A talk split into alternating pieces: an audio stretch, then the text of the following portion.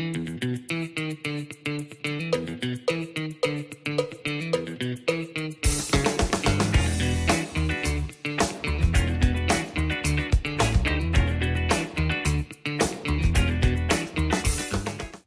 家好，欢迎来到股气，感谢大家今天的收听。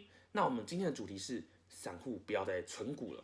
哇，最近存股当道，但我现在说不要存股，到底是什么意思？其实最近我看到很多那种比较朴实无华，或者是不搞行销的那种比较老老道的那种 YouTuber 啊，或是一些财经分享专家，他们都觉得存股是不对的哦。现在存股风气，那为什么呢？我汇集了他们的概念，主要可以分成四点。首先第一点，存股就是主动选股啊，这句话是什么意思？我们在存股的时候，其实不应该重压，而且你要有专业能力去判断买哪一只股票是正确的。但他们认为散户始终专业能力不足。其实从最近比较流行的 LINE 群，还有一些 FB 社群就可以看到，大家通常都是报个三到五只，然后疯狂报、疯狂买。那像有一些人他很喜欢买金融股，那我问很多人，他们回答我都是说，诶，金融股不能倒啊，银行不能倒啊。这个我觉得其实都不是你买股票的原因哦，非常糟糕。对，所以我在下一点会讲。那另外呢，就是很多人都是无脑在买，他没有去认真计算跟追踪，比如说财务结构啊、营收状况啊等等的，他凭他就是对这个产业的爱去买。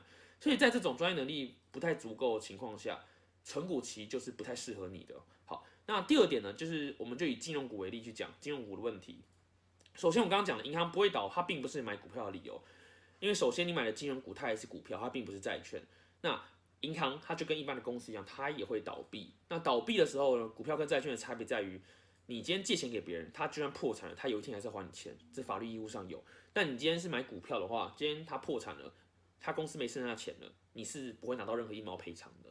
对，所以金融股今天也是，就像美国之前有倒闭银行的问题嘛，那那些银行的持股者是不是也是跟着遭殃？没有错。所以你今天你可能存款在银行，或许那今天银行倒了，政府可能会帮你保险赔个三百万。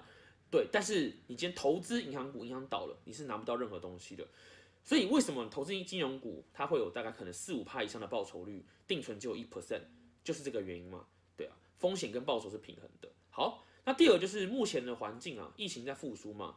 那其实从最近的 Q E 政策等等，大家可以回去看我们之前的集数，其实目前还是处于低利率的环境。那低利率的环境对金融股其实是最大的利空。如果后面有些国家开始竞争，或者有些政策的趋势让呃，利率持续降的话，在这个降息的环境之下，利差会被压缩，那银对银行、金融股等等来说是非常不好的。那在最后呢，很多人最喜欢存的就是公股，对，那其实关股，那这种关股银行其实有很多政策，它的放款风险相较民营其实还是更高的哦。例如每次连带案出包的时候，大家可以去查新闻，连带案出包其实都有关股、公股的行库在里面，对，所以其实买金融股真的是安全，可以一直无脑买的股票吗？其实不一定。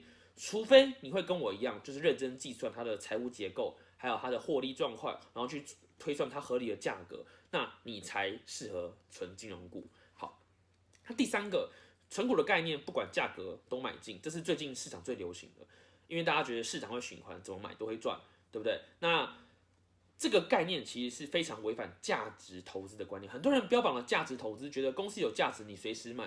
就可以，但其实不对的。价值投资它最看重的其实是买进的价格。你要把你的进场的成本压低，你的持有平均成本拉低，你未来的获利才会好嘛。那很多人现在很流行存股，觉得现在可以无脑买，就是因为早期五到十年以前开始存股的人，到现在在这种十年都是大多头的情况下，当然怎么买怎么赚呢？那在十年大多头的尾端，你看到这些人成果之后，你会觉得存股很棒的进去，那其实都晚了。就像现在很多人会去挖比特币一样。那个你去算一下电费还有实际成本回本的成的那个效益来看，根本不划算。早期挖的人才换划算，就是这个概念嘛。所以现在你看到那些成功的存股的人，那都是五到十年累积的成果。你现在再进去，你其实不会跟他们一样成功，绝对不会。所以其实价值投资来讲，你不应该无脑买进，除非你买的今天是这种 ETF，你这种可以不管买进价格的。你可能还行，但是个股是绝对不适合无脑一直买进的，它违完全违反价值投资的原则。好，那最后就是 ETF 的选择参考。如果你今天真的还是要存股的话，那你今天如果是买个股的人，你可能特别钟爱某几只金融股啊，或者是什么等等的，那你今天可以去做一件事去比较一下，你的存股如果没有赢了你的大盘的指数，那其实你的存股方式就是错的，你还不如买 ETF。例如说，你可能都在存金融股，那你可能推算一下，哎，这两年年的金融股到底获利赚了多少钱？包含股利啊，还有价差收入啊等等的。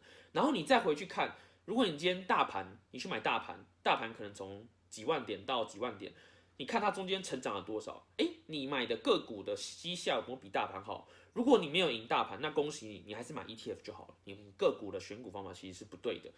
那目前 ETF 的选择参考最适合大家最常推的，其实类似于都是零零五零、台湾五十。那台湾五十目前有个小问题，就是它过度集中在台积电。你要买整大盘，人家只买零零五零，但是零零五零它不是分布在整个大盘。你看台积电它的市值只占台股两三成，可是，在零零五零里面，它却占了大概快四成或是更多。那其实零零五零它就是有过度集中的问题。所以如果你今天要更分散的话，很多人其实不止我啊，都会推荐像是零零八五零元大 ESG，它其实就比较分散在各种不同圈子。虽然它还是有一点集中在台积电的状态，但是它纳入了一些 ESG 的元素。我们在前几集有讲过。那另外呢，它也没有过度集中在台积电，所以它其实如果你要买大盘，以分散风险的角度来看，它其实又比零零五零还要更分散。对，好，那这是今天的主题。简单来说，存股到底适不适合？你只要有一定的专业能力。你认清现在是在高点，你存股的风险是哦蛮高的，然后你会去计算跟追踪你的存股持股的情况，还有去看到面临财务危机的时候，或是有些征兆的时候，你会知道怎么逃跑。那在这种情况下，你存股期就会是比较适合的。好，那感谢大家今天的收听，那我们下次见。